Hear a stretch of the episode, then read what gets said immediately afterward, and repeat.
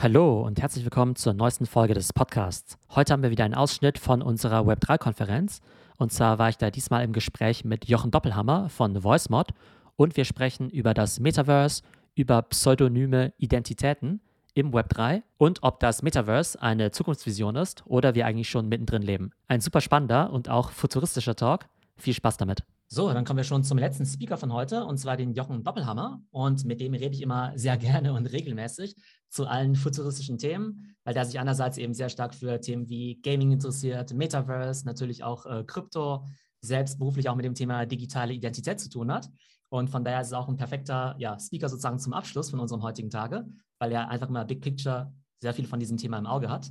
Also herzlich willkommen, Jochen. Hallo Theo, danke für die Einladung. Freut ja. mich sehr, hier zu sein. Genau, sehr cool, dass du wieder mit dabei bist.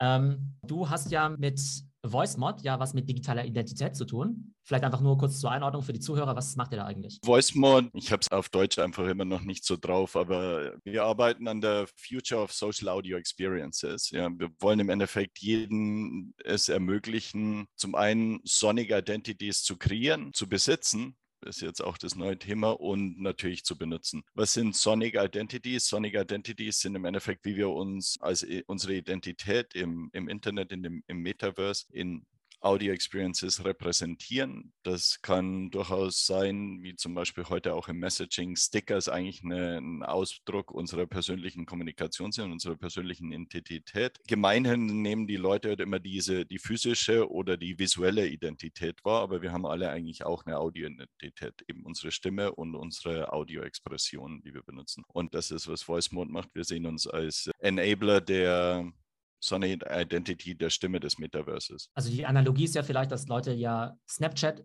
Facefilter kennen und dann genau. sehe ich ja aus wie so ein kleiner Hase oder habe irgendwelche Ohren oder sehe aus wie so ein Zombie.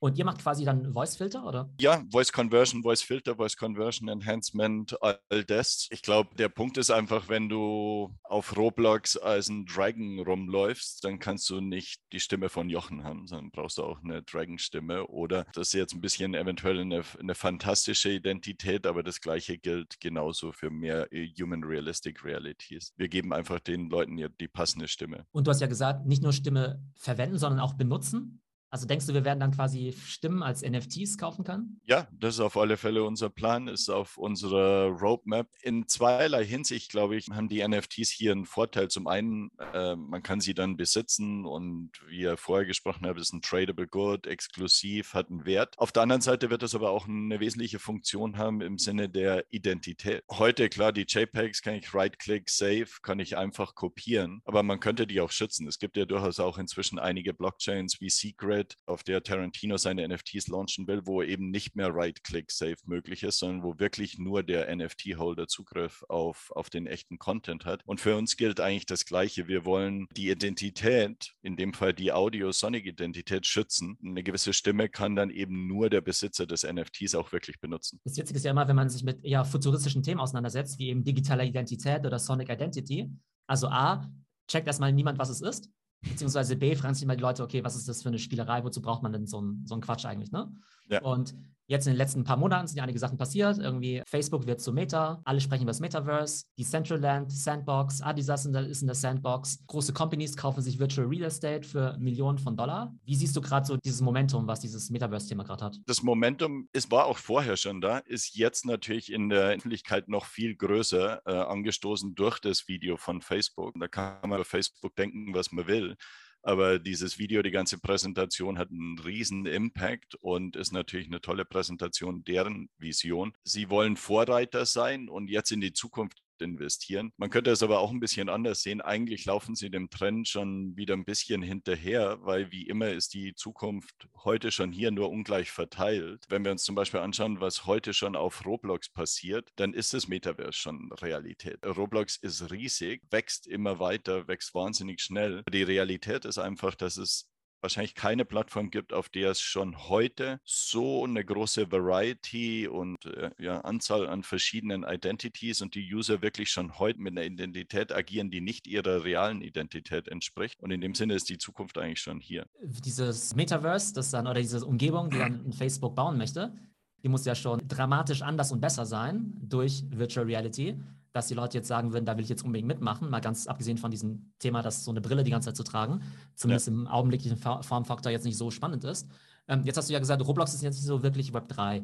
Glaubst du eigentlich, dass diese, ich nenne sie jetzt trotzdem mal Metaverses, wie jetzt Roblox, haben die überhaupt Interesse dran, sowas wie NFTs oder so zuzulassen? Oder sagen die, nee, unser eigenes Ökosystem, unsere Währung, wir verdienen damit extrem viel Geld wir sind trotzdem so ein Closed Shop. Das ist schwierig. Ja. Vor allen Dingen die, die Umstellung ist sehr schwierig, weil die haben natürlich ein funktionierendes Businessmodell, das basiert auf einer Ökonomie, sagen die selber, sie haben eine Economy und, und das funktioniert aktuell und das jetzt auf eine Token-Economy umzustellen, auf eine NFT-Economy umzustellen, ist eventuell nicht einfach. Die Frage ist, welche Schritte müssen sie wirklich, müssen sie wirklich machen und müssen sie zulassen, damit sagen wir akzeptieren würden, sie spielen, they play ball mit Web 3. Ja? Das ist auch eine Frage der Standards. Und in einem gewissen Moment könnte man sich durchaus vorstellen, dass sie vielleicht doch über Standards aufmachen, es zulassen, dass Spieler ihre Identität, die sie irgendwo anders akquiriert haben, eben doch auf die Plattform bringen. Ich meine, Roblox ist, man nimmt es in erster Linie wahr als Spiel, als Plattform. In Wirklichkeit sehen sie sich aber selber und, und investieren massiv als Utility, als Enabler einer riesigen Creator-Community. Es gibt über sieben Millionen Millionen Developers, die auf Roblox Spiele, Experiences etc. entwickeln. Heute kommt Squid Game raus, äh, morgen ist es ein Riesenerfolg und übermorgen gibt es auf Roblox 100 Spiele zu, zu Squid Game. Wenn du dir jetzt solche Modelle anschaust, wie jetzt so äh, Decentraland oder Sandbox, wie, wie findest du die? Also wie weit sind die schon? Erstaunlich weit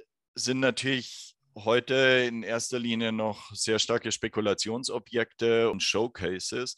Ich glaube, die Frage wird sein, wie das Ganze einfach technisch skaliert und welche Experiences ich erzeugen will. Und es gibt zwei extrem wichtige Punkte. Zum einen, das ist die, die Engine. Ja. Zum Beispiel eine der fortgeschritten ist die Unreal Engine von Epics, auf denen man jetzt schon visuell die Meta-Humans kreieren kann. In der letzten Version, Unreal Engine 4, der Realismus dieser Meta-Humans ist extrem hoch. Roblox hat damals angefangen mit Pixel Art und ist jetzt auch schon wesentlich weiter fortgeschritten, aber vielleicht noch nicht auf der Ebene von den Meta-Humans. Sandbox, die Centralands sind halt eben auch eher noch auf der Pixel-Ebene. Und der, der zweite Aspekt, und das ist dann wirklich eine Infrastruktur und, und, eine echte Challenge für Distributed System. Es ist ja heute schon so, wie viele Leute können gleichzeitig in einer Experience sein. Vor einiger Zeit waren das noch 20, 50, heute sind wir bei 100. Es gibt einige Projekte, die versuchen, 1000 Leute in die gleiche Experience reinzubringen. Und das ist durchaus eine, technische Challenge. Das muss man dann sehen, wie man das technisch äh, realisiert in der dezentralen Umgebung. Also wenn wir uns mal Roblox nehmen, ich glaube, die haben irgendwie 50 Millionen Monthly Active Users, dementsprechend auch viele Leute natürlich gleichzeitig auch in so einer Experience drin. Ja, aber die Leute, die, die ja. haben 50, 50 genau. Millionen Monthly Active User, ja. aber wirklich gleichzeitig, selbst wenn sie auf Fortnite das Konzert machen, das ist ja nicht ein Konzert, mhm. wo alle in dem gleichen Konzert sind, sondern es wird dann dupliziert und nur eine begrenzte Anzahl kann wirklich sich dort treffen und interagieren untereinander. Mhm.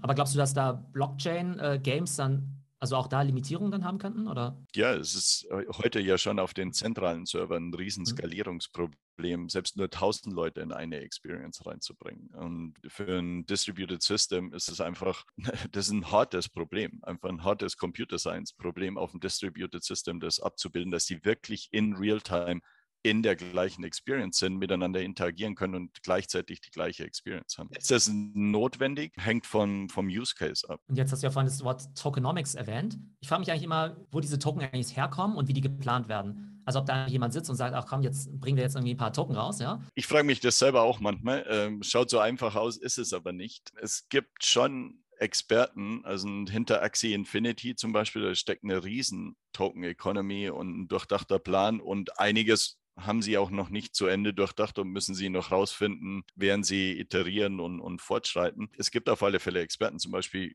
ich glaube, du kennst ja auch die Leute von Delphi Digital, die wirklich auch aus dem Finance Economy Bereich kommen, die sehr früh in, in dem Crypto Space waren, die sehr viele von diesen Token Economies designt haben, am Anfang als Consultant agiert und inzwischen machen sie aber kein Consulting mehr, sondern machen nur noch Incubation. Wenn wir jetzt auch über das Thema Metaverse nochmal nachdenken, also Metaverse ist ja unter anderem dadurch definiert, dass wir zum Teil gar nicht mehr feststellen, was ist jetzt ein Spiel, was ist das wahre Leben, was ist jetzt irgendwie digital, was ist physisch oder real. Wenn wir jetzt im Spiel haben wie Axie Infinity auch mit Play to Earn, siehst du da jetzt eigentlich einen großen Unterschied, ob du jetzt sagst, ich gehe jetzt irgendwie morgen zu Siemens arbeiten und kriege dafür irgendwie meine Euros oder ich gehe halt in Axie Infinity arbeiten und kriege da meine was nicht, SLP oder AXS? Oder ist es eigentlich das Gleiche am, am Ende? Ich glaube, heute ist es noch nicht das Gleiche, aber klar, die Vision des Ganzen ist, dass du irgendwann ins Metaverse gehst und dort eine Arbeit verrichtest. Was, was bedeutet Arbeit? Du, du machst ja, du generierst Wert. In der einen oder anderen Form generierst du Wert und wirst dafür entlohnt. Oder eben nicht entlohnt, weil Lohn ist ja immer sozusagen Bezahlung deiner Zeit. Eventuell generierst du Wert und deine Wertsteigerung oder deine Wertschöpfung kriegst du zurück in, in der Wertschöpfung der Tokens an, die, die du besitzt. Ich glaube, es sind einfach interessante neue ökonomische Modelle, die da generiert werden und die hoffentlich nicht mehr so sehr auf Zeit basieren, sondern wirklich mehr mhm. auf Wertschöpfung, Knowledge, Contribution, Impact. Play to Earn heute,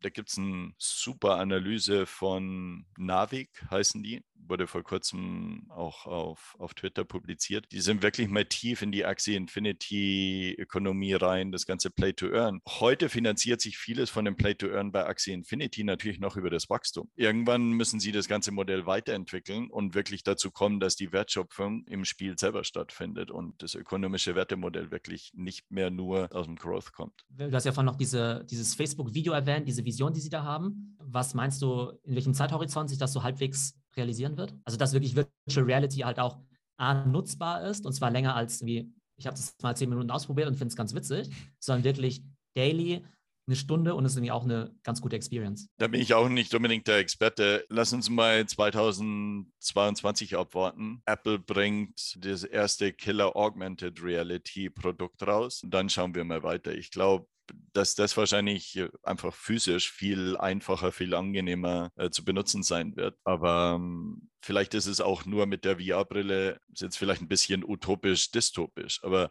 wenn du eine VR-Brille, und ich würde das nicht empfehlen, aber wenn du den Kindern VR-Brille aufsetzt, ähm, die werden da wesentlich länger drin sein. Ob das dann gut ist oder schlecht ist, ist nochmal eine andere Frage. Aber die tauchen da mit Sicherheit noch, noch wesentlich stärker in diese Welt ein. Noch zum Abschluss eine Frage. Ein Thema, was sich hier immer stark wiederholt hat während der heutigen Konferenz. Ein Partner von BCG da, der eben auch gesagt hat, Mensch, die Skillsets, die ja. heute nachgefragt werden, sind wirklich ganz, ganz andere. Und da muss auch ein BCG umdenken und sagen, hey, wir stellen jetzt auch Leute ohne Hochschulabschluss meinetwegen ein, wenn sie halt diese Skills mitbringen. Oder wir hatten auch eine Professorin da, die Isabel Welpe von der TUM, ja, die hat dann eben auch gesagt, naja, Skills und Abschlüsse sind ja noch zwei komplett verschiedene Paar Schuhe. Jetzt gibt es natürlich auch viele Leute, die dem Ganzen heute hier zuhören und sagen, hey, ich finde irgendwie Metaverse spannend, ich finde Crypto spannend, ich will auch in, dieses, in diese Web3-Welt. Du bist ja auch so ein bisschen Autodidakt, ne? Du interessierst dich einfach für diese ganzen Themen. Was würdest du den Leuten empfehlen, die sagen, ich habe jetzt Blut geleckt, finde das ganz total spannend, aber weiß nicht, wo ich anfangen soll? Ich sage eigentlich das Gleiche, was du vorhin in einem anderen Gespräch auch schon mal gesagt hast. Es ist mein Hobby, meine Nebenbeschäftigung, meine permanentes, kontinuierliches Weiterbilden. Und man muss halt Zeit investieren, klar. Und dann macht man das halt, du sagtest, du hast dich nachts in die Rabbit Holes und genauso mache ich auch. Die Information ist vorhanden auf Twitter, auf Discord, ich kann in die Communities reingehen, gibt so viele Organisationen auf YouTube. Es ist alles vorhanden. Die Frage ist, brauche ich vielleicht Orientierungshilfen? Aber selbst die kann man finden, ja, auf Discord. Die Community ist äh, sehr unterstützend, sehr hilfreich. Du gibst äh, gute Guidelines, es gibt genügend Schulen auf Twitter ist relativ schnell rauszufinden, wer sind die positiven Influencer in den verschiedenen Themen. Über die finde ich einfach zu den richtigen Themen und muss halt dann die Zeit investieren und mich, mich fortbilden. Aber eigentlich hat heute keiner mehr eine Ausrede. Ja, weil es ist, jeder hat Zugriff aufs Internet, so gut wie jeder hat ein Handy, Internetzugang ist gratis, mehr oder weniger, kann ich über, über Wi-Fi rein, muss eigentlich nur meine Zeit und mein Interesse investieren. Auch zu jedem beliebigen Zeitpunkt, wenn ich meine Podcast-App öffne, sind irgendwie zehn Podcasts da mit irgendwelchen Genies, die irgendwie, was weiß ich, für Unicorns gegründet haben, die aus dem Nähkästchen plaudern, wie die Welt in Zukunft aussehen wird, wie, welche Strategien die haben. Aber man muss natürlich die erstmal finden und es auch ganz auch konsumieren. Ja. Und ich glaube, das, was du gesagt hast, ist total richtig, dass es halt so viele Informationen gibt. Es gibt eigentlich keine Ausreden, aber die Leute müssen halt echt die Zeit investieren, ja. Also das muss man halt alles nebenbei machen. Sorry, ist halt so. Ihr müsst halt davon ausgehen, dass wenn ihr jetzt noch in der Schule seid oder im Studium, dass nichts davon auf dem regulären Lehrplan landet. Wenn es irgendwie 5% sind, dann wäre es schon ein großer Erfolg. Es ist halt auch leider so, dass ihr in eurem typischen normalen Job nichts davon, nicht damit in Berührung äh, treten werdet, wenn ihr jetzt nicht zufällig bei einer Web3 oder Gaming-Firma oder Krypto-Firma oder sowas arbeitet. Ist halt leider so. Ihr müsst halt irgendwie nach 18 Uhr halt diese ganze Zeit investieren ich habe auf der einen Seite halt total Verständnis dafür, wenn man sagt, hey, ich habe irgendwie keine Zeit mehr oder ich habe eine Familie oder muss mich um viele andere Sachen kümmern. Aber ab irgendeinem Zeitpunkt wird halt die Frage kommen, kann ich es mir überhaupt leisten, diese zwei Stunden am Tag Netflix zu gucken, versus mich eben selber weiterzubilden. Und wenn man dann sagt, hey, ich mache Netflix, also so fair enough, ja, kann ja jeder machen, wie er will. Tatsächlich finde ich aber, dass die meisten Leute, die sich dann mit dem Thema beschäftigen, das einfach spannender finden als Netflix. Es ist ja nicht so, dass sie irgendwie da sitzen und sagen, boah, das muss ich jetzt lernen, weil sonst bin ich nicht mehr äh, vermittelbar auf dem Arbeitsmarkt, sonst verschlafe ich die Zukunft wenn du halt mal in dieses Rabbit Hole einmal angetaucht bist, dann findest du es einfach spannend. Ja, wenn du mich jetzt fragst, was finde ich jetzt spannender, will ich mir jetzt ein Video über meine wegen äh, Play-to-Earn-Mechanics angucken oder jetzt irgendwie Fußballspiele oder sowas, dann sage ich mir, ich, ein Fußballspiel, das gucke ich mir in einer 3-Minuten-Zusammenfassung an. Ich setze mich doch nicht zwei Stunden dahin und gucke mir irgendwie so einen, äh, so einen Kick an zwischen Bayern und Dortmund. Das macht auch einfach Spaß, glaube ich, einfach in diese ja, Rabbit Holes einzutauchen. Ich glaube, die andere Frage, die man sich stellen muss, ist, was ist die Halbwertszeit von Informationsskills und wie schnell muss man die eigentlich updaten.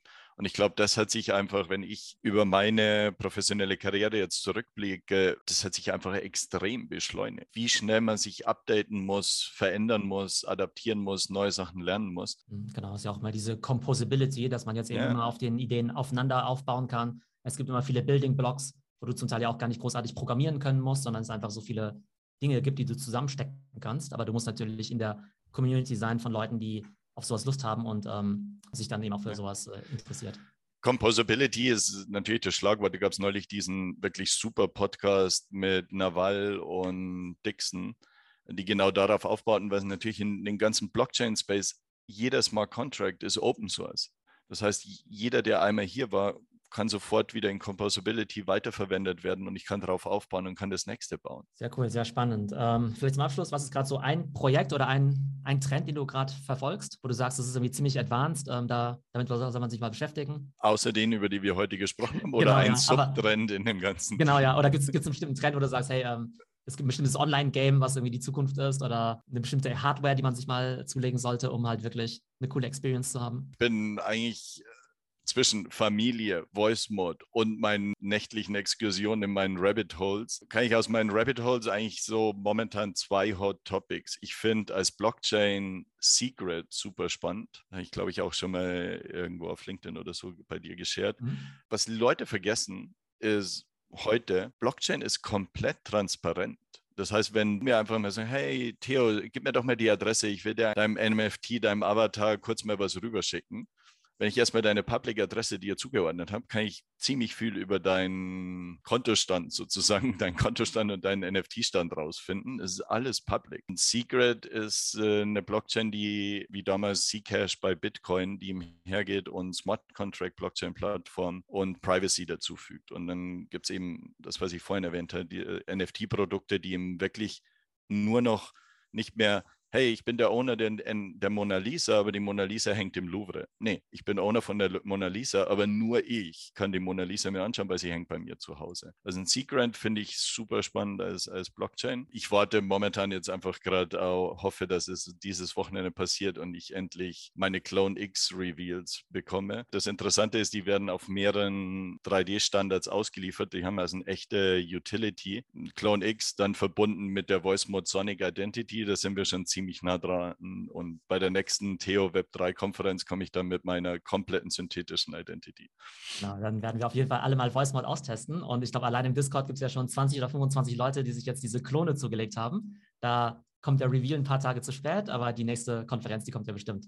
Ja. Alles klar. Vielen Dank, Jochen. Und danke Ciao. dir. So, das war der Ausschnitt von der Web3-Konferenz, mein Gespräch mit Jochen Doppelhammer von VoiceMod. Ein super spannendes Gespräch, wie ich finde, über das Metaverse, über Gaming und über digitale Identitäten. Auf jeden Fall eins der spannendsten Themen der nächsten Jahre. Ich hoffe, es geht euch gut und bis zum nächsten Mal.